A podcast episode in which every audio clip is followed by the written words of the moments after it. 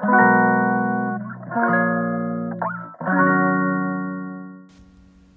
のラジオは当たり前の毎日をもっと楽しくをテーマに配信していくラジオです。こんにちは、カナリアかなこです。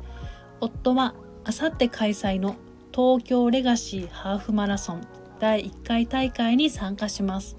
ということで、明日から一人で東京お泊まりなので、何やらそわそわルンルンしています。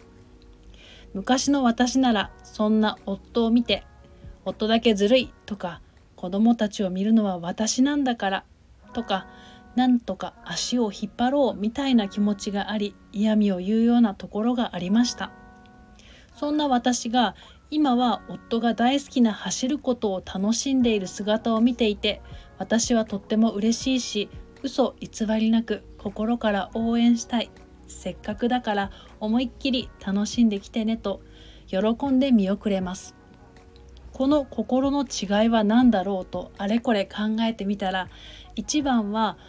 私は今自分のやりたいことができていて心も体も満たされているから幸せだから夫のことを応援できるし何か夫の役に立ちたいと思える心になれたと思っています。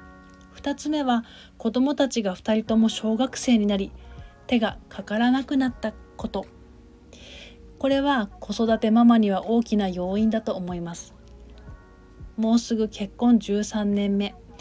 いろんな問題を乗り越えてその問題の一つ一つ解決したきっかけや答えが私たちだけの夫婦円満の秘訣になっています。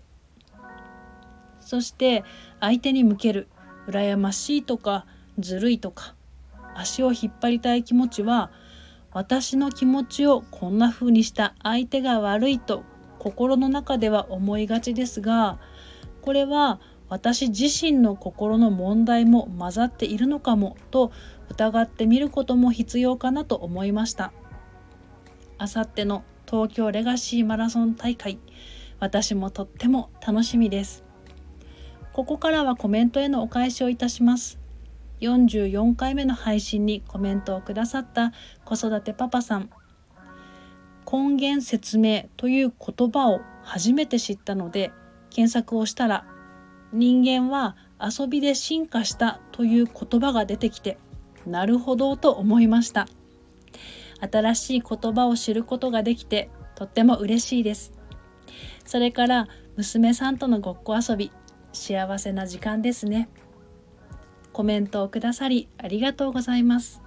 それでは午後も心穏やかにポジティブでありますように。また次のお話で。